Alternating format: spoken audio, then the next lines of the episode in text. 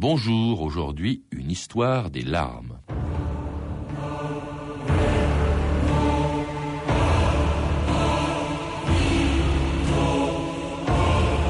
La douleur seule compte dans la vie et il n'y a de réel que les larmes. Pierre Balanche, 1808.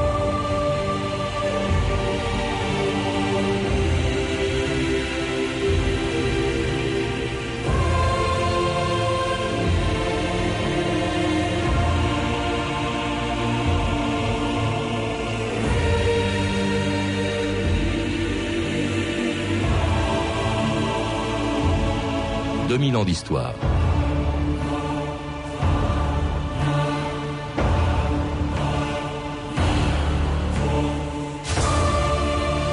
On peut pleurer à chaudes larmes, rire aux larmes, fondre en larmes ou verser hypocritement des larmes de crocodile. Il y a des centaines de façons ou de raisons de pleurer. On le fait depuis toujours, poussé par des sentiments ou des sensations aussi différentes que le chagrin, la joie, la peur, la douleur ou le rire, ou plus prosaïquement quand on épluche un oignon ou parce qu'on a une poussière dans l'œil. Les ophtalmologistes vous le diront, tout le monde pleure, même sans s'en rendre compte, pour éviter tout simplement le dessèchement de la cornée. Mais si on comprend les raisons physiologiques qui provoquent les pleurs, on ignore encore le lien mystérieux qui existe entre les larmes et les émotions qui les font couler, et qui depuis longtemps font la fortune des romanciers ou des chanteurs à la mode.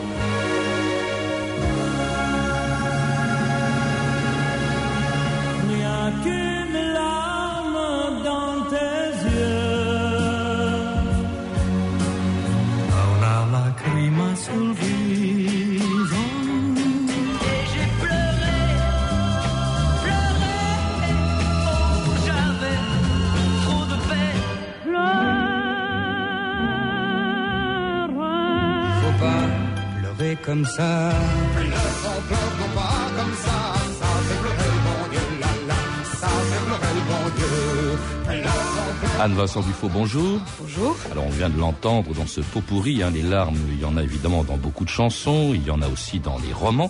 Alors à ma connaissance, il n'y a pratiquement aucun livre sur l'histoire des larmes, comment?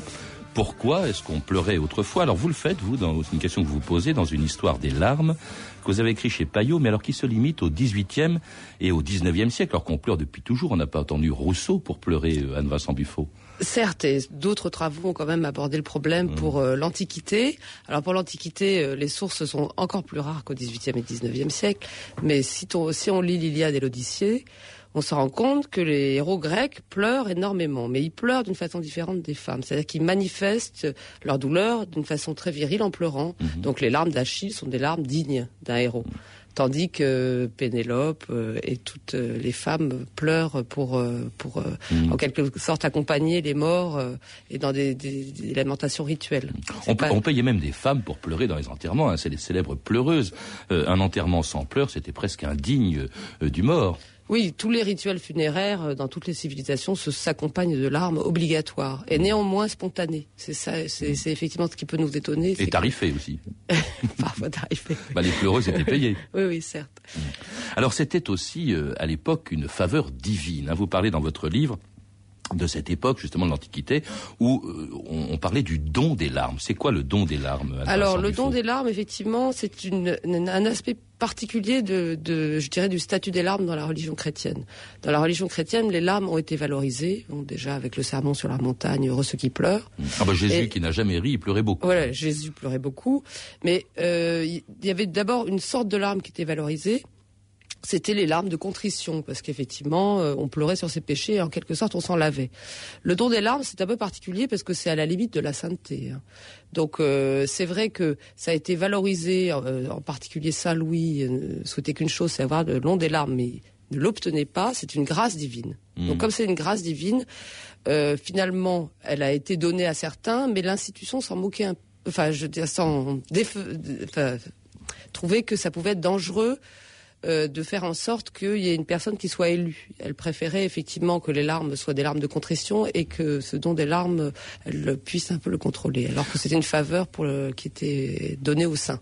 Comme on ne comprenait pas, si, j'ai bien compris, comme on ne comprenait pas pourquoi l'émotion suscitait les larmes, on disait ça vient de Dieu, je suppose que Voilà, ça. alors c'était un don de Dieu et donc effectivement c'était une relation verticale de Dieu à un individu. Hmm. Et donc euh, l'Église préférait un lien horizontal effectivement qui permettait de contrôler euh, Hmm. ses ouailles et de ne pas laisser émerger des personnages qui pouvaient être dangereux comme ça François d'Assise qui effectivement euh, venait quand même contre l'institution. Alors cela dit, les, les, les rois à l'époque pleuraient beaucoup. Hein. Au, au, Moyen Âge, toute la chrétienté médiévale, il y a des rois comme Charlemagne, il y a un empereur, un peu comme le Saint Louis, il y a un empereur comme Charlemagne qui pleurait euh, euh, tout le temps.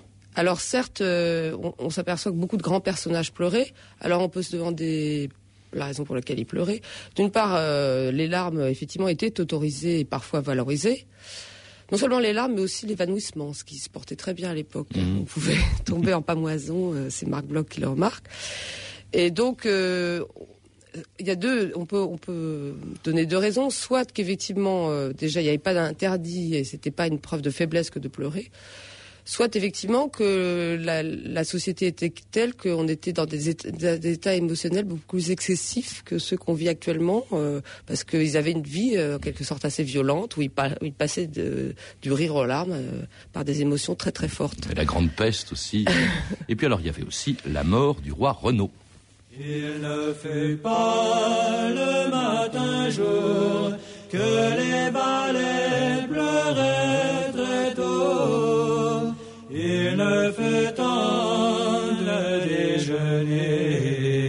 que les servantes ont pleuré. Dites-moi, ma mère, mamie, pourquoi j'entends pleurer?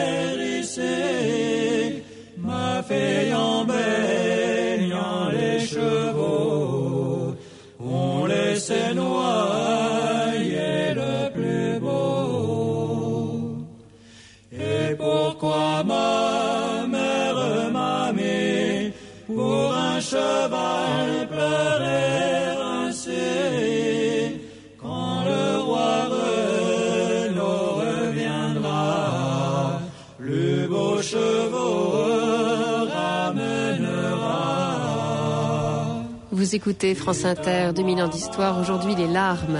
Et c'était le groupe Mélusine, le roi Renaud, une chanson du XVe siècle, ce moment qui est à, à la fin du Moyen Âge, le début de la Renaissance, et le moment où on commence à retenir ses larmes, surtout quand on est un homme, et à plus forte raison un roi ou son héritier. On écoute un extrait de Louis Enfant Roi, le moment où au début de la fronde, en 1649, la reine Anne d'Autriche s'enfuit de Paris avec ses deux enfants, le futur Louis XIV et son frère Philippe.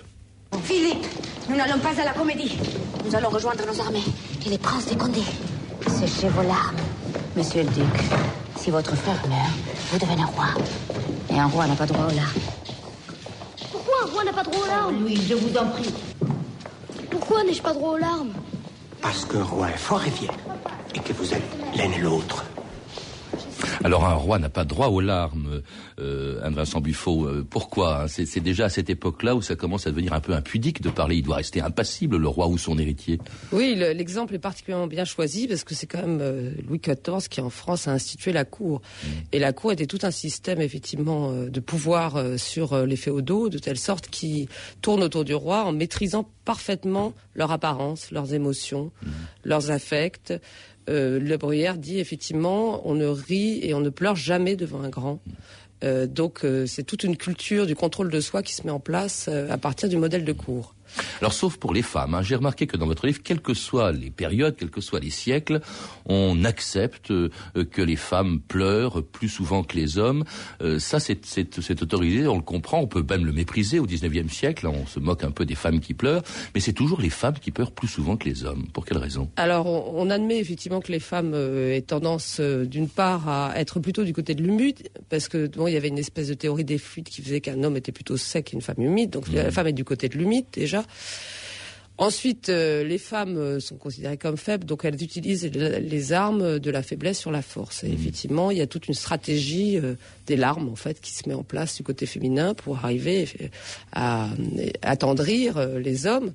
Et c'est toute une aussi un processus de civilisation qui fait que bah, contre la brutalité euh, chevaleresque, euh, les femmes vont poser euh, les larmes Mhm. et la sensibilité et, et qu'on leur qu'on leur dise un peu des tendresses d'amour. On a même donné des raisons physiologiques à cela, y compris au XXe siècle. Je, je lisais dans, dans un dictionnaire très sérieux que les femmes pleuraient en moyenne quatre fois plus que les hommes parce qu'elles possèdent en plus, en plus grande quantité une hormone qui fait pleurer qui s'appelle la prolactine. Alors bon, j'ignorais totalement l'existence de la prolactine. Alors dans votre livre, on trouve une définition de Stendhal qui s'en rapproche et qui dit le fluide nerveux chez les hommes s'use par la cervelle et chez les femmes par le cœur. C'est pour cela qu'elles sont plus sensibles. Certes, il y a toujours eu une lecture, je dirais, physique des larmes, alors qui évolue dans le temps, bien évidemment, compte tenu des, des savoirs médicaux. Euh, on a, on a effectivement toujours considéré que, selon les théories médicales, euh, bah, soit les femmes ne pouvaient pas contrôler leurs fibres nerveuses, euh, soit effectivement elles étaient. c'est- lié beaucoup à la théorie sur le- les fibres nerveuses qui, qui sont plus molles. Oui. Alors cela dit, les- les femmes elles se, se- se pleurent plus souvent, donc dit-on que, que les hommes, et surtout alors en un siècle, et c'est par là que commence votre livre, qui est le XVIIIe siècle, où là euh, on se, on s'enorgueillit de pleurer les hommes, que ce soit les hommes ou les femmes, et notamment les femmes, y compris dans les romans libertins, comme les Liaisons dangereuses, quand l'horrible Valmont abandonne la pauvre Madame de Tourvel. Je n'en peux plus de tout ceci. Je m'ennuie beaucoup trop. Vous n'avez plus d'amour pour moi. Mon amour a eu grand-peine à attendre que cède votre vertu. Ce n'est pas ma faute. C'est cette femme qui est en cause. Oh oui, je vous ai trompé avec elle, certes, mais Émilie n'est pas la seule. C'est très vrai, je suis un menteur, et c'est à l'instar de votre fidélité une évidence qui est pareillement réelle et indigeste. Et ce n'est pas ma faute. Assez. Arrêtez de répéter cela. Navré, ce n'est pas ma faute. Vous voulez que je meure.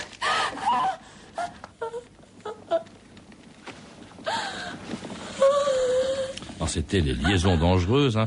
Dans, ce roman du 18e, euh, Anne-Vincent Buffo, euh, Laclos, au fond, euh, donne le beau rôle aux pleurs. hein. C'est un roman, euh, dit-on, libertin. En réalité, euh, c'est euh, Madame de Tourvel qui est sympathique et Valmont qui est affreux, encore que lui-même se met à pleurer à un moment donné. C'est-à-dire qu'à un moment, euh, il prouve son humanité parce que pour euh, séduire la fameuse présidente de Tourvel, il, il- il- il fait ce qu'on fait dans tous les romans, pas seulement libertins, c'est aller secourir malheureux. Donc face à ce père de famille, ce patriarche qui par gratitude est en larmes, les yeux euh, effectivement euh, de Valmont euh, deviennent humides.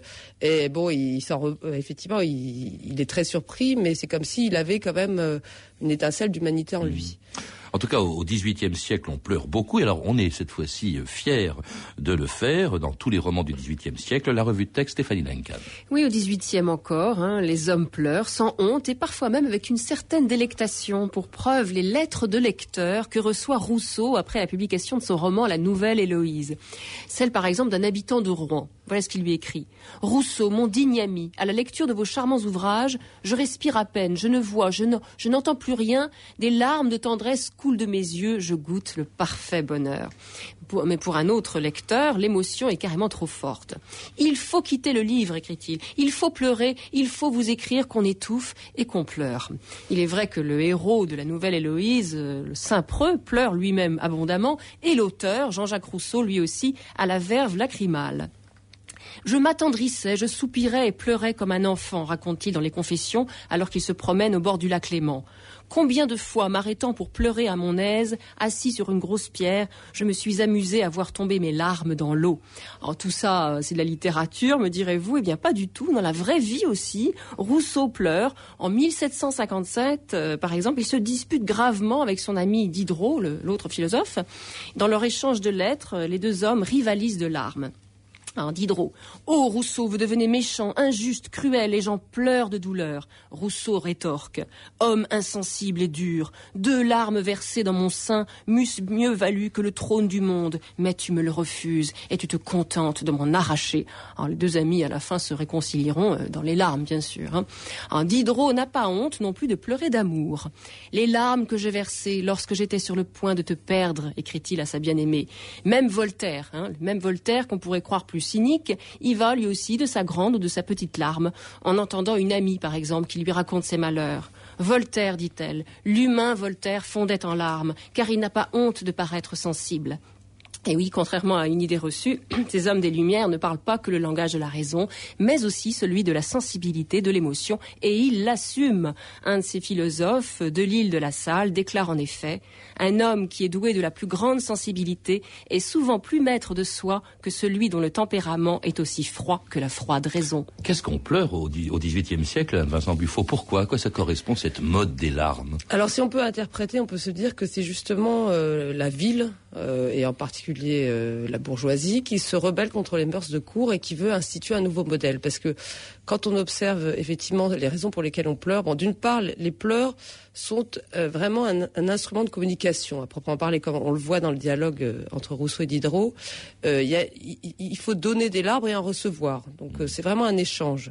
Et cet échange, elle est, elle est signe d'humanité, c'est-à-dire qu'on peut partager et, les sentiments, des sentiments communs avec tous les humains. Donc ça vient, en fait, ça contrevient au modèle religieux. C'est un modèle effectivement laïque qui, qui, qui veut que mmh. on puisse communiquer ainsi d'humain à humain. Et en plus, ils viennent pleurer aussi sur toutes les valeurs qui sont pas celles de la noblesse, qui sont l'enfance, l'amour conjugal. Euh, des nobles sentiments, euh, les, les, en particulier tous les, on, on, pense au tableau de Greuze avec ses fils qui sont à genoux devant le du, du patriarche. Les, philosophes étaient très moraux en fait mmh. hein, dans leurs sentiments. Et donc euh, non seulement on le trouve dans les romans, mais on, le trouve aussi au théâtre, où toute la bonne société parisienne, euh, confondue avec le parterre où étaient effectivement aussi des, des gens, des boutiquiers, etc., vient observer des, des, des des scènes touchantes pour montrer qu'il est sensible et qu'il pleure. Y compris des, des pièces du, du XVIIe siècle. Hein. Il y a Racine a beaucoup de succès au XVIIIe aussi, ça du théâtre qui, qui, qui marche. En fait, ils en tirent profit, hein, ces écrivains aussi. Alors, ils savent très bien que ça marche toujours les larmes. Exactement. C'est-à-dire que c'est une mesure du succès d'une pièce. Mmh. On mesure le succès d'une pièce au, à la quantité de larmes versées. Mmh.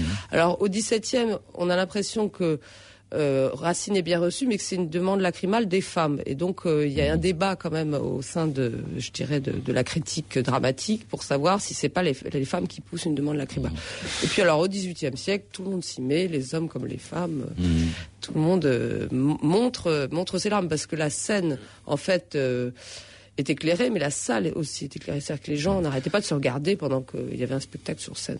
Alors vous dites même qu'on éprouve du plaisir à pleurer, c'est ce que vous dites, Anne Vincent Buffo, dans, dans, vos livres. Il y a tout un chapitre, le plaisir des larmes. En quoi ça consiste? Alors ce plaisir, c'est déjà un plaisir de l'échange, c'est-à-dire mmh. qu'on partage les larmes. Euh, on ne peut regarder quelqu'un sans, sans euh, l'embrasser, recueillir ses larmes. Donc euh, il y a effectivement un plaisir de l'échange. Et puis il y a un plaisir effectivement délicieux de se sentir exister et de, de se prouver à soi-même qu'on est un être sensible. Mmh. Donc euh, à la froide raison s'oppose cette expérience des larmes. Peut-être un soulagement aussi. On dit souvent que ça, ça soulage, que ça permet d'évacuer le stress. Enfin bon, ça c'est c'est valable pour toutes les périodes. Voilà, Alors une grande période des larmes, c'est la révolution, dites-vous. Hein. Là, Alors, euh... là, on s'épanche en public, ensemble. Enfin, euh, on pleure beaucoup à l'Assemblée nationale, à l'Assemblée constituante.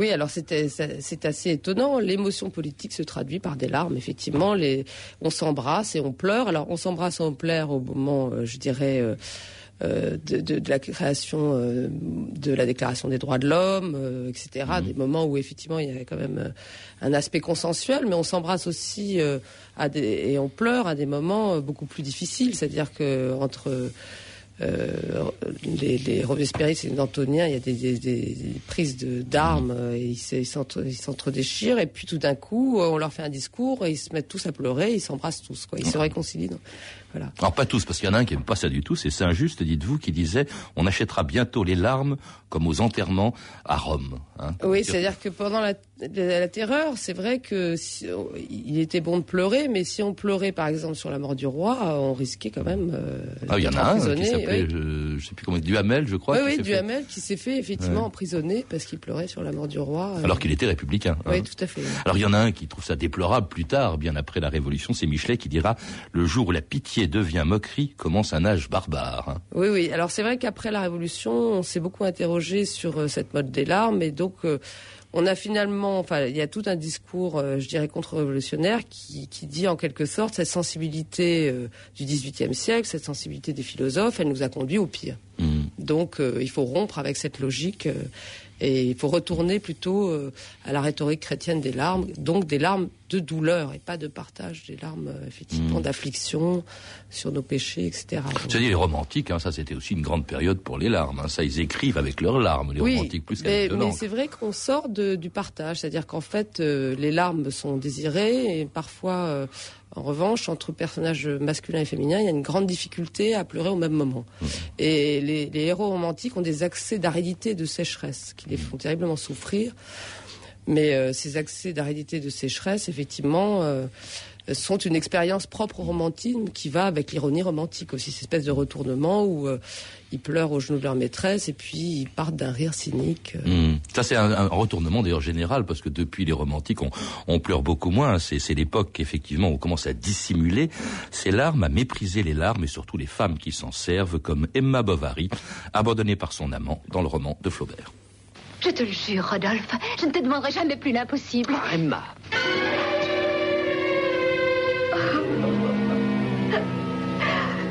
J'ai besoin d'argent. L'argent. 3000 francs. Que l'ai-je deviné plus tôt? L'argent. Oh, si tu savais, je t'ai aimé, je t'aime encore. Savez-vous, Emma, j'en ai assez? Prête-moi 3000 francs, sauve-moi avant qu'il soit trop tard. Je n'exigerai plus rien, crois-moi, je t'en prie. Je veux vous croire. J'ai pitié de vous. Je ne les ai pas. Dans votre livre, Vincent Buffo, vous, citez le dictionnaire des gens du monde, et à l'article larmes, on peut lire « Eau trop souvent mal employée car elle ne remédie à rien, ressources que les femmes ont pour cacher une infidélité ou obtenir un cachemire, armes qu'après l'attaque de nerfs, elles emploient avec le plus de succès. » Ah, c'est vraiment Emma Bovary, ça. hein. Exactement. euh, D'autant plus que bon, Flaubert était quand même fils de médecin, donc assez versé en médecine. Et, et c'est vrai que à un autre moment du roman, il, il décrit une attaque hystérique chez Emma Bovary. Mais il se trouve que Flaubert s'a- s'accusait aussi d'hystérie masculine. Il était suffisamment.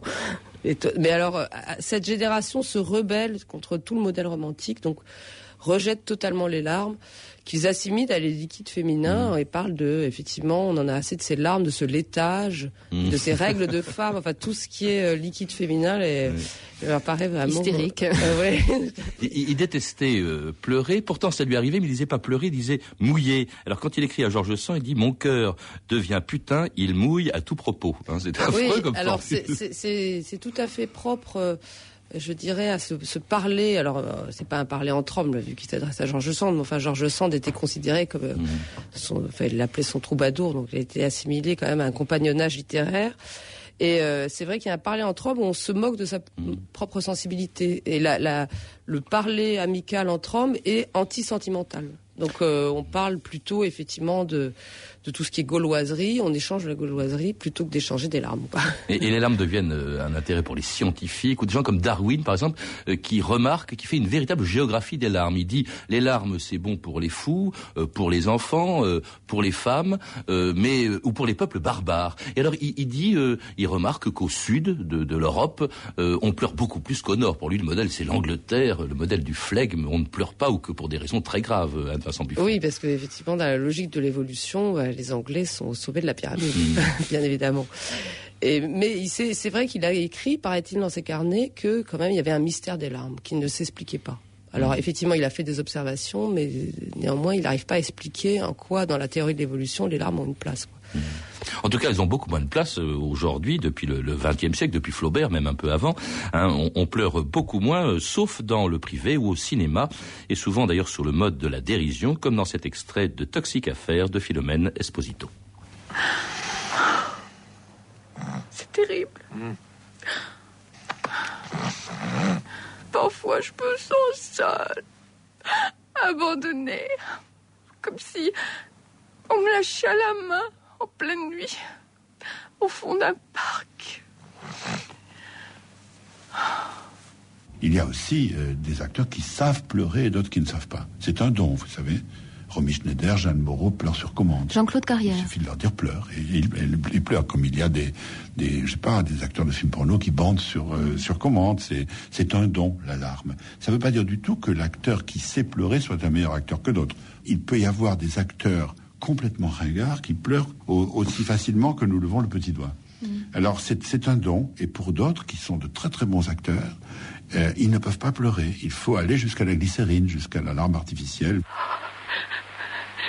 Faites quelque chose, aidez-moi.